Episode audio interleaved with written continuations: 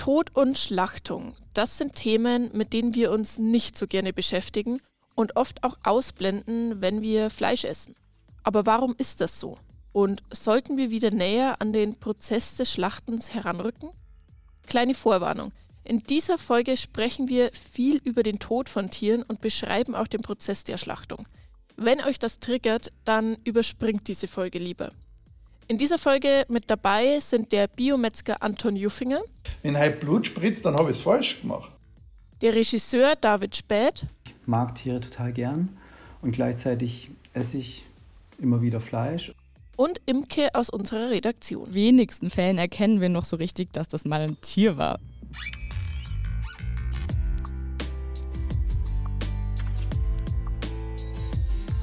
Irgendwas mit Bio der Biomarkt-Podcast.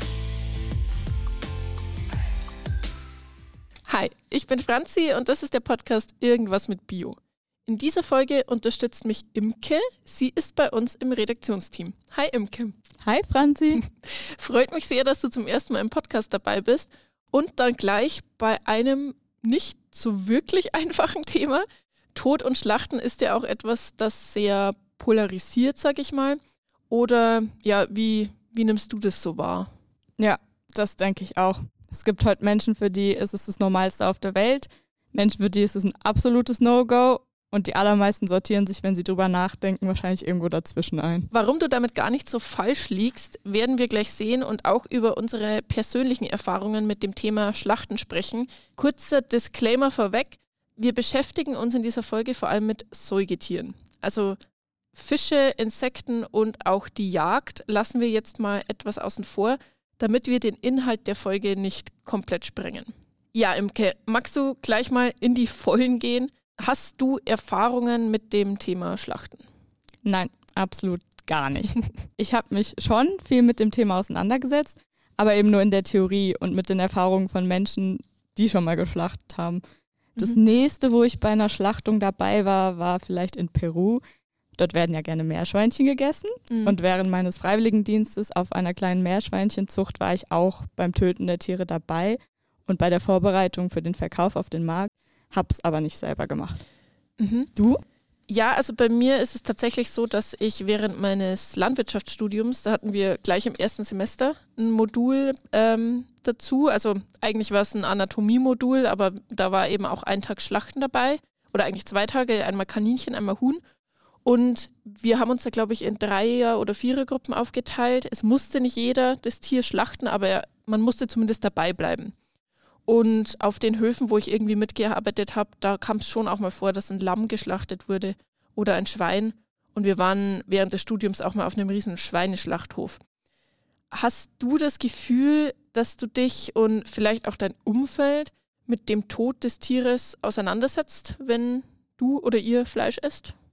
Mm, ich habe das Gefühl, dass das ein Thema ist, über das die allermeisten nicht tiefer nachdenken, weil es in unserer Esskultur eben einfach normal ist, Fleisch zu essen und das gar keine wirklich bewussten Handlungen sind. Allerdings kenne ich in meinem persönlichen Umfeld auch viele Menschen, die ihre Ernährungsentscheidungen heute eben sehr bewusst treffen und sich deshalb auch tiefer damit beschäftigt haben, was alles passiert ist, bis dieses Stück Fleisch auf dem Teller liegt. Mhm. Aber ich glaube, das liegt vielleicht auch ein bisschen dran, dass ich Ernährung studiert habe und mhm. deswegen in einer bestimmten Bubble da auch unterwegs bin. Genau, also das Thema Tod bzw. Schlachten ist halt für die meisten eher Nebensache bzw. wird komplett ausgeblendet. Ähm, da nehme ich mich jetzt auch nicht aus. Also auch ich verdränge das oft oder ja, vielleicht gar nicht mal bewusst verdränge ich, sondern halt einfach, ja, ich denke überhaupt nicht drüber nach, wenn ich Fleisch esse. Man ist halt irgendwie, wie du schon sagst, mit Fleisch aufgewachsen und es ist ganz selbstverständlich. Ich kann mich zum Beispiel auch daran erinnern, wir hatten, ich glaube, in der fünften Klasse mal einen Film angeguckt in Erdkunde oder so, also mega random einfach nur, wo es ums Hähnchenschlachten ging. Da wollte uns der Lehrer anscheinend einfach nur beschäftigen. Okay. Und danach habe ich mir geschworen, nie wieder Fleisch zu essen, aber das hat halt, glaube ich, vielleicht zwei Tage angehalten. Also das, die Erinnerung daran ist dann sofort wieder weg. Mal weg von unseren persönlichen Erfahrungen hin zu den Fakten. Wie funktioniert Schlachten eigentlich genau? Der Tötungsweg ist dabei ziemlich abhängig vom Tier. Also ein Huhn wird anders geschlachtet als zum Beispiel ein Rind. Letztendlich startet der Prozess ja auch schon vor dem eigentlichen Schlachtbetrieb. Also die Tiere müssen ja erstmal aufgezogen werden, dann müssen sie zum Schlachtbetrieb hinkommen. Das heißt, der Transport ist schon mal ein wichtiger Schritt und eben auch der Aufenthalt auf dem Schlachtbetrieb, bevor es losgeht. Das sind ja auch alles Faktoren, die dem Tier Stress machen können. Genau, also es macht schon mal einen Unterschied, von wem das Tier dorthin gebracht wird, wie viele Tiere auf einmal, wie weit der Transportweg ist, etc. Leider wird die Zahl der Schlachtbetriebe immer geringer, sodass natürlich der Weg zum nächsten Betrieb eher länger wird. Die meisten wollen auch einfach keinen Schlachtbetrieb als Nachbarn haben. Also es gibt natürlich auch noch Betriebe, bei denen das anders gehandhabt wird. Das sind aber nur noch wenige. Zu Anton Juffinger liefern Biolandwirtinnen direkt aus der Nähe ihre Tiere. Er ist Biometzgermeister und Geschäftsführer der Biometzgerei Juffinger in Kufstein in Österreich. Das Tier ist jetzt also auf dem Schlachtbetrieb. Wie geht es weiter? Und dann ist es mit Bedacht und Ruhe an diesem Tag heranzugehen, dass man die Tiere dann einzeln eintreibt in eben die Betäubeboxen und da werden sie je nach Tiergattung geschlachtet. Geschlachtet werden sie wirklich nur von fachspezifischen Metzgern, die das auch gelernt haben, beziehungsweise die Ausbildung haben. Das heißt, dass auch das Betäuben richtig gemacht wird, dass nach der Betäubung auch das rasch die Entblutung stattfindet, um danach eben äh, Fleisch gewinnen zu können. Okay, jetzt sind wir schon mitten im Prozess. In der Metzgersprache heißt es übrigens eher Fleischgewinnung als Schlachtung. Aber nochmal kurz einen Schritt zurück. Bevor das Tier betäubt wird, wird es von einem Tierarzt oder einer Tierärztin begutachtet, ob es zum Beispiel krank ist. Dann wird es nämlich nicht freigegeben zur Schlachtung. Wenn aber soweit alles passt, wird es, wie Anton Juffinger schon gesagt hat, betäubt. Die Betäubung kann auf unterschiedlichem Weg stattfinden. Hühner werden normalerweise mit Strom über einem Wasserbad betäubt. Sie können allerdings auch mit CO2 schon im Transportkäfig betäubt werden. Auch bei Schweinen ist die Betäubung mit CO2 möglich oder auch mit Strom über eine Elektrozange, die am Kopf angesetzt wird. Bei Rindern erfolgt die Betäubung meist mit einem Bolzenschussgerät, das am Kopf des Tieres angesetzt wird und einen Bolzen in den Schädel schießt, sodass das Gehirn verletzt wird und das Tier sofort nichts mehr spürt. Nach der Betäubung erfolgt dann zügig der Stich in die Halsschlagader, sodass das Tier ausblutet. Anton Juffinger hat da auch noch eine Ergänzung. Wir reden da immer nur vom Schlachten. Heißt das Schlachten immer nur, es muss Blut spritzen. Na falsch. Wenn halt Blut spritzt, dann habe ich es falsch gemacht. Weil ich muss das richtig sachlich betäuben und dann muss ich den richtigen Schnitt machen, dass das im Bluten passiert und dann muss das Blut aber in die richtigen äh, Auffangbecken oder dementsprechenden äh, Behälter hineinrinnen und dann lösche ich das Leben aus. Den Schlachtprozess kann man in zwei Teile unterscheiden.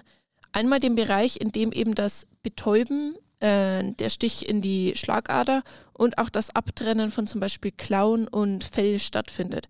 Also alles, was irgendwie mit dem Außenbereich zu tun hatte.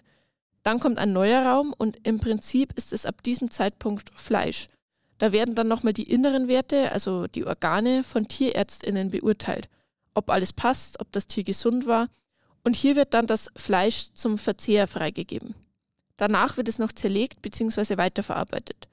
Anton Juffinger hält eine Sache für besonders wichtig. Das Wichtigste bei der Schlachtung ist, dass man sich dafür einfach Zeit lässt, dass man nicht hudelt und nicht schlampig ist, weil es doch ein wesentlicher Prozess ist, ich kann es nur betonen, wir reden von Fleisch gewinnen. Wir gewinnen ja wirklich ein Lebensmittel, wo ja einige Kunden und Konsumenten davon satt werden sollen. Das mit dem Zeitlassen ist natürlich in kleineren Betrieben wie bei Juffingers gut umsetzbar. Auf großen Schlachthöfen ist das sicher eine ganz andere Nummer, wenn im Akkord geschlachtet wird. Wie sieht es aber jetzt noch rechtlich zwecks Schlachtung aus?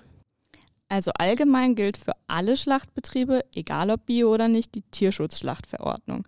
Also da werden die absoluten Basics, was den Umgang mit den Tieren angeht, festgehalten. Auch die EU-Bio-Verordnung hat den Punkt Schlachtung aufgeführt. Darin geht es zum Beispiel darum, dass die Dauer der Transporte möglichst kurz gehalten werden soll oder dass keine elektrischen Treibhilfen beim Verladen verwendet werden dürften. Kurz mal, was sind Treibhilfen? Also eine elektrische Treibhilfe kann man sich vorstellen wie ja einen längeren Stab, wo eben mit Elektroschocks ähm, gearbeitet wird. Die Bioverbände gehen dann auf den einen oder anderen Punkt der EU-Bio-Verordnung nochmal ein in ihren Richtlinien. Grundsätzlich muss man aber sagen, dass zwar Bio-Schlachthöfe zertifiziert sein müssen, aber die Schlachtung an sich natürlich genauso abläuft wie für konventionelle. Auch Biotiere werden betäubt und auch sie werden mit einem Stich in die Halsschlagader getötet. Es gibt auch Schlachtbetriebe, die sowohl Bio- als auch konventionelle Tiere schlachten. Hier muss dann auf eine ganz konsequente Trennung geachtet werden, dass sich die Tiere und das Fleisch nicht vermischen. So, das Hintergrundwissen haben wir jetzt mal abgehakt. Jetzt stellt sich aber immer noch die Frage, warum wir das Töten verdrängen, wenn wir Fleisch essen. Da nehme ich mich auch, wie gesagt, überhaupt nicht raus. Also erstmal ist es ja schon allein das Wort Schlachten, das ist ja schon ganz schön krass. Voll. Das löst ein beklemmendes Gefühl in mir aus. Sich mit dem Tod und Gewalt auseinanderzusetzen, ist nun mal etwas, was den meisten Menschen komplett widerstrebt. Verstehe ich auch. Zumal sind ja Lebewesen wie Rinder oder Schweine sehr nah an uns dran irgendwie. Also so rein gefühlsmäßig. Das ist wahrscheinlich dann auch ein bisschen Selbstschutz, dass wir nicht daran denken, dass das Schwein für uns gestorben ist, wenn wir es essen. Ja, tief im Inneren haben wir wahrscheinlich schon auf dem Schirm, dass wir wenn wir Fleisch essen, einen Teil der Verantwortung für das Töten des Tieres übernehmen. Und da kommt dann sicher auch mal das schlechte Gewissen, beim einen mehr, beim anderen weniger. Aber das ist ja ein Gefühl, das man erstmal nicht haben will. Und ganz ehrlich, in den wenigsten Fällen erkennen wir noch so richtig, dass das mal ein Tier war, bei dem, was da auf dem Teller liegt. Die meisten Fleischprodukte haben ja kein Gesicht mehr, also die Bärchenwurst mal außen vor gelassen. Aber das ist ein anderes Thema wenn wir nicht gerade Spanferkel am Spieß braten oder einen ganzen Fisch auf dem Teller liegen haben, ist von dem Tier ja gar nichts mehr zu erkennen eigentlich. Oft wird es dann auch noch ganz steril verpackt oder in irgendwelche anderen Formen gepresst. David Späth ist Regisseur. Er hat letztes Jahr den Film Wir und das Tier, ein Schlachthaus-Melodram gedreht. Wie kam er darauf, einen Film übers Schlachten zu machen? Der Gedanke, ähm, warum ich den Film auch gemacht habe, ist schon, weil ich dachte, ich selbst will da eine Haltung dazu entwickeln zu dem Thema. Und da ist natürlich so ein Film machen ein, ein guter Weg, weil es eine intensive Auseinandersetzung ist. Aber auch der Film, das Resultat selbst, ist auch schon ganz gut dazu da, wenn man das anschaut, um einfach nochmal zu gucken, was, wo ist eigentlich meine eigene Haltung. Weil der Film nichts vorgibt. Der sagt nicht, hey, isst kein Fleisch oder sagt nicht, hey, isst super viel Fleisch, sondern der ist im Grunde relativ unterschwellig in der Erhaltung und lässt auf jeden Fall ganz schön viele Interpretationsmöglichkeiten offen und ähm, habe den Eindruck gehabt, dass so in dem Verhältnis zum Fleischessen und das, das, dieses ganze Überthema Fleisch, dass da irgendwie ein, ein kleiner Widerspruch äh, besteht. Ich mag Tiere total gern und gleichzeitig esse ich immer wieder Fleisch und da müsste eigentlich ein ungutes Gefühl in mir entstehen, weil da Tiere ja sterben müssen, tut es aber nicht. Und äh, das fand ich eigentlich erstmal bemerkenswert, dass, da, dass das anscheinend gelingt, dass man, dass man das entkoppelt voneinander. Diesen Widerspruch, dass man sich nicht mit dem Tod des Tieres auseinandersetzt, aber vielleicht trotzdem Fleisch isst, haben wir ja jetzt auch schon festgestellt. Der Biometzgermeister Anton Juffinger weiß sehr wohl, dass er in diesem Moment ein Tier tötet. Äh, es ist uns durchaus bewusst, dass man da äh, ein Leben äh, auslöscht, aber man tut es ja nicht für sich alleine. Man tut es ja wirklich, damit man hier ein Fleisch gewinnt für unsere Kunden. Und einer muss die Arbeit machen. Das ist halt einmal der erste Schritt. Einer muss es ja machen, ist irgendwie ein gutes Stichwort. Denn wer Fleisch isst, vergisst ja oft, dass jemand das Tier für einen getötet hat. Wieso haben wir den Bezug zum Schlachten verloren? Wie sieht David Spät das? Generell liegt es natürlich auf jeden Fall auch daran, dass diese Schlachthöfe zum Beispiel, wo das passiert, sind im Grunde Blackboxen. Da guckt man nicht rein, da kann man auch nicht reingucken. Äh, ich habe es ja gemerkt bei der Recherche, um da überhaupt erstmal hinzukommen, war ein Riesenaufwand, um überhaupt nur mal zu Gang zu kriegen, ne? gar nicht zum Filmen oder so. Das heißt, es ist eine Sache, die ist total weggehalten von den Leuten. Und dann ist da natürlich das, was man, was man präsentiert bekommt im Supermarkt oder in der Theke, liegt es dann. Und so gesehen ist natürlich das Schlachten von uns ferngehalten und es hat bestimmt auch einen guten Grund. Das ist ja auch nicht super schön. Also das will man ja auch nicht unbedingt sehen. Ich glaube, es geht so Hand in Hand. Einerseits wird es von einem weggehalten und andererseits hat man auch nicht so das Bedürfnis da, so genau immer hinzuschauen. Der Film Wir und das Tier soll nicht belehren, sondern eben die Menschen hinter dem Schlachtprozess zeigen. David Späth hat es ja auch schon gesagt, Schlachtbetriebe sind mittlerweile eine Blackbox, in die man nicht hineinschauen kann. Früher hat halt die Jagd über das Überleben entschieden. Heute findet das Töten hinter verschlossenen Türen statt. Schauen wir uns mal kurz an, wie sich das Thema Schlachten über die Jahrtausende so entwickelt hat. Im Neolithikum, also der Jungsteinzeit, entwickelten sich die Menschen langsam von reinen Jägern und Sammlern zu sesshaften Landwirtinnen. Also hier startet die aktive Viehzucht. Hier wurde ganz klar noch selbst geschlachtet und es hat sich über die nächsten Jahrtausende auch so hingezogen. Als sich dann immer mehr Städte entwickelt haben, kam dann der Beruf des Metzgers auf. Damals ja schon ein sehr angesehener Beruf, denn er hat dafür gesorgt, dass man das wertvolle Lebensmittel Fleisch hatte. Absolut. Mittlerweile ist das Thema Schlachtung eher industrialisierter und viel technischer, aber vor allem hinter verschlossenen Türen. Die ersten großen Schlachthöfe haben sich übrigens in den USA entwickelt und wir haben das dann hier übernommen. Schlachtbetriebe sind ja heute auch meistens eher am Stadtrand, äh, abgeschirmt und abgeschottet. Man möchte damit eigentlich nichts zu tun haben, sondern nur das, was am Schluss rauskommt, essen. Wir haben da den Bezug verloren, weil wir auch nichts davon mitkriegen und auch ja irgendwie nicht mitkriegen wollen. Wer will schon neben einem Schlachthof wohnen? Ja. Und auch der Beruf Metzger ist lang nicht mehr so angesehen wie früher. Wie Anton Juffinger schon gesagt hat, einer muss es machen, zumindest wenn man Fleisch essen will, aber die Wertschätzung, wenn es dann einer für einen macht, hält sich eher an Grenzen. Was einem ja oft begegnet und was wir ja auch selbst oft sagen und schreiben, ist, wir müssen Fleisch bewusst konsumieren. Und dazu gehört natürlich, wie das Tier vorher gelebt hat. Ist es unter Biobedingungen aufgewachsen? Hatte es ein gutes Leben? Aber andererseits gehört auch dazu, sich bewusst zu machen, dass das Tier für einen gestorben ist, damit man eben ein leckeres Steak hat. Wie machen wir uns also das Töten wieder bewusster, sodass wir das Fleisch dann noch mehr schätzen können? Sollten wir uns damit auseinandersetzen? Das sagt David Spät dazu. Also das ist so eine Frage. Also dieses, wir sollten uns damit auseinandersetzen. Nee, denke ich nicht, weil ich eben nicht ähm, im, im Belehrenden denke und denke so, ja, das sollten andere machen oder so. Darum geht es mir gar nicht, sondern ich fand erstmal, ich fand das sehr spannend, da hinzuschauen. Und ich fand es total interessant zu gucken, was, was macht es mit den Menschen, wenn sie ein Tier töten. Das ist natürlich irgendwo ein emotionaler Vorgang auch.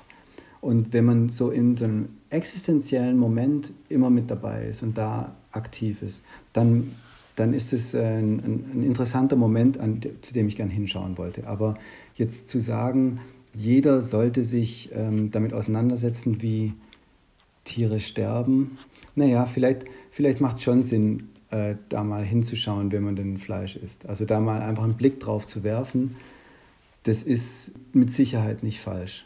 Weil es hat ja was Bizarres, dass man das komplett ausgrenzt, aber das Folgeprodukt des Fleisch konsumiert. Da ist irgendwo in der, in der Kette der Gedanken ist eine Lücke. Und diese Lücke, die soll, kann man ruhig füllen. Wie sieht Anton Juffinger das? Müssen vielleicht auch die Schlachtbetriebe mehr zeigen, damit wir uns dem Schlachten wieder bewusster werden? Äh, ich sehe schon, dass die Betriebe, und da rede ich jetzt speziell von unserer Biermetzgerei, dass man sich öffnen muss, dass man vielleicht auch Bildmaterial oder Filmmaterial zur Verfügung stellen muss für Konsumenten, die das interessiert und die es wissen wollen.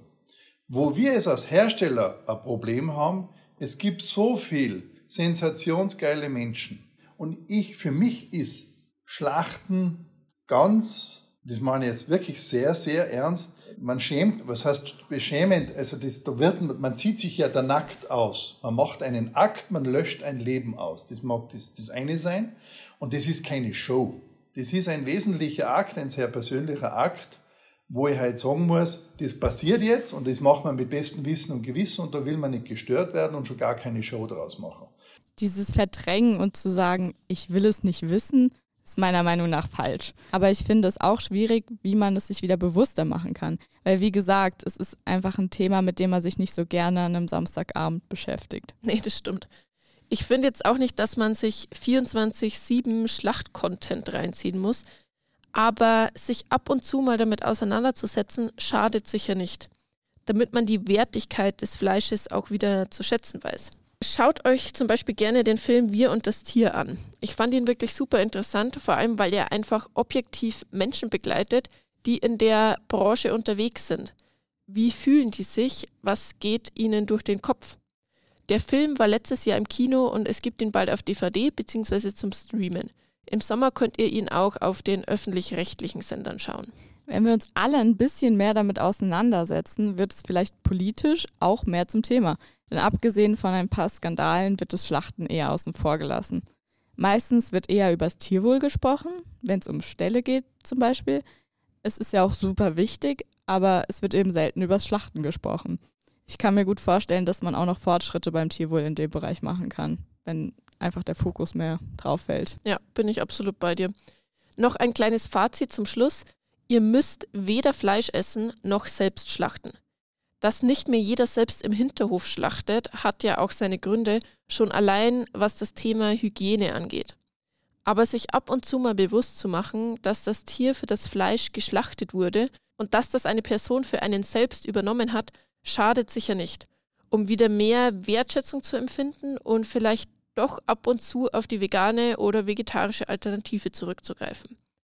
Imke, danke dir, dass du mich unterstützt hast. Ich freue mich, wenn du bald bei einer anderen Folge wieder am Start bist. Ja, danke, dass ich heute das erste Mal beim Podcast mit dabei sein durfte. Und auf die nächste Folge freue ich mich auch schon mega. danke auch an David Späth und Anton Juffinger, dass sie mit mir zum Thema gesprochen haben. In unserer nächsten Podcast-Folge geht es ums Thema Wasser. Genau genommen stellen wir mal die Frage, was an Mineralwasser eigentlich Bio sein kann. Vielleicht habt ihr ja schon eine Idee, dann schreibt sie uns gerne. Ansonsten hört ihr die Auflösung in zwei Wochen. Ich freue mich, wenn ihr den Podcast bewertet und weiterempfehlt. Wir hören uns bald wieder. Tschüssi. Ciao.